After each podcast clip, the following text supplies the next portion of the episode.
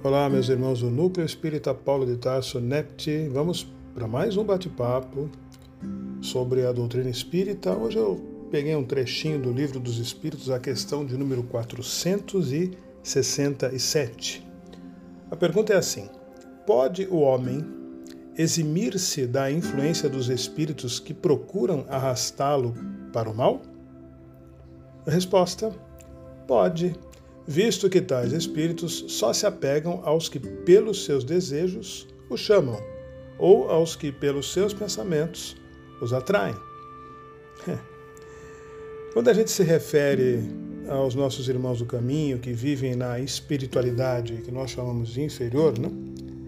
precisamos ter a consciência de que ser inferior, entre aspas, não significa ser mal ou desejar fazer o mal. Ser inferior é estar diante das verdades divinas, distante, perdão, das verdades divinas e distante do conhecimento, do entendimento da necessidade de elevação, distante da renovação para o bem, para os sentimentos nobres, para o amor cristão.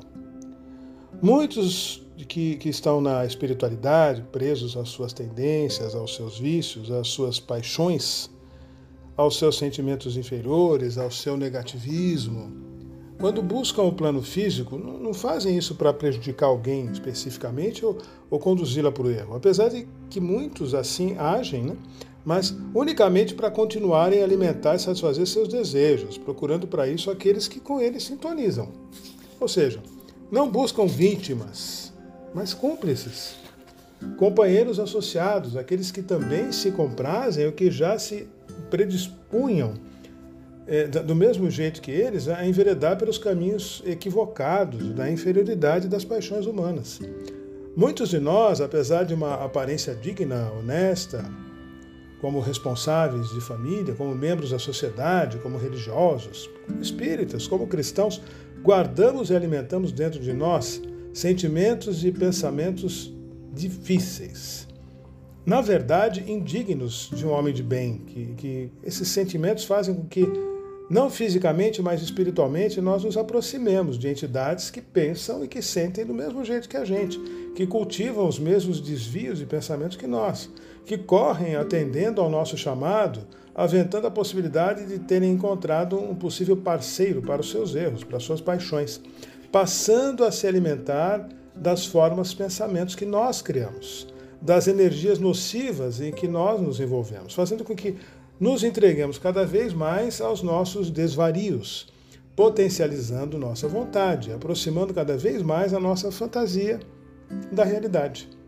Assim, por exemplo, se a nossa intimidade, em nossa intimidade, nós nos entregamos a pensamentos e sentimentos que supervalorizam o sexo desregrado, a sensualidade, passamos a nos imaginar em diferentes situações fora da nossa realidade atual, fazendo com que, incentivados por entidades espirituais que tenham a mesma afinidade, as mesmas afinidades, nos aproximemos cada vez mais da consumação de atos relacionados a esses nossos devaneios, materializando ações vindo a nos afastar da, da, da atitude correta, do procedimento correto, da honestidade, da sinceridade com aquelas pessoas a quem a gente ama, ou quem estamos vinculados.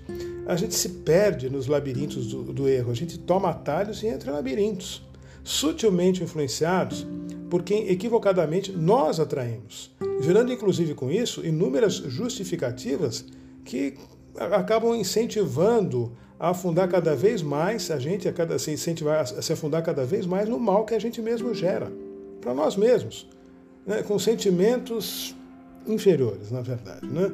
Da mesma forma, aquele que se entrega à tristeza, ao desânimo, ao medo, à dúvida persistente, ao alimentar os seus anseios, seus pensamentos, estará atraindo para si entidades espirituais que se comprazem, que se afinam psicologicamente com esses sentimentos. Muitos não sentem nenhum rancor, nem querem, de fato, prejudicar aqueles que os atraem. Simplesmente eles se identificam e aí vão se solidarizar. E vão se considerar até mesmo como se estivesse ajudando e, e consolando aqueles com, que pensam como eles.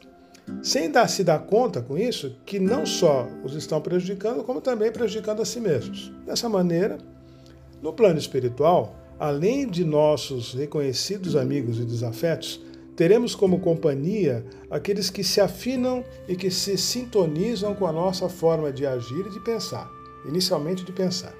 Aqueles que são atraídos, chamados por nós, como eu já disse, de acordo com os nossos objetivos, com as nossas crenças, com os nossos anseios, o que nos faz ser, consequentemente, responsáveis na escolha do tipo de companhia que nós desejamos e que será sempre de acordo com aquilo que geramos ao nosso redor em nossa aura espiritual.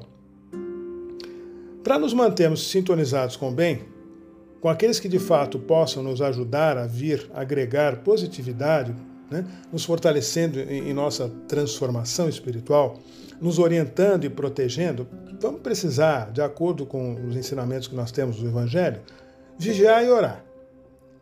A gente fica se policiando, a gente não só tem que se policiar sobre o que pensa, mas sobre o que fala, sobre o que faz, né?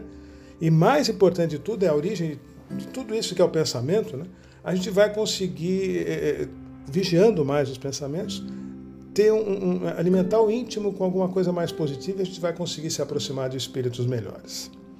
Aquelas pessoas que buscam a sua renovação, é, que ensaiam os primeiros passos no caminho do bem, precisam estar conscientes das dificuldades que, nós, que irão enfrentar. Né? Nós todos iremos. Né?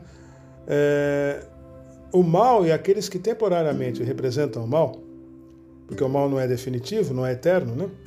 não aguardará que aquele que está começando, a gente pode chamar de neófito, né? esteja é, preparado e forte para se defender. Não irá esperar, eles não vão esperar que o aspirante às tarefas cristãs estude, trabalhe, se capacite. Não, os espíritos voltados para o mal vão ficar tentando é, o, o aspirante a espírita o tempo todo.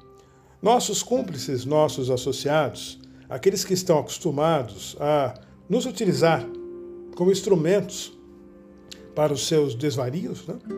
para as suas enfermidades, ao primeiro sinal de intenção de deixarmos os vícios, as paixões, que até então nós estávamos alimentando, tentarão a todo custo nos impedir, ainda mais os que conscientes sabem que estão em erro.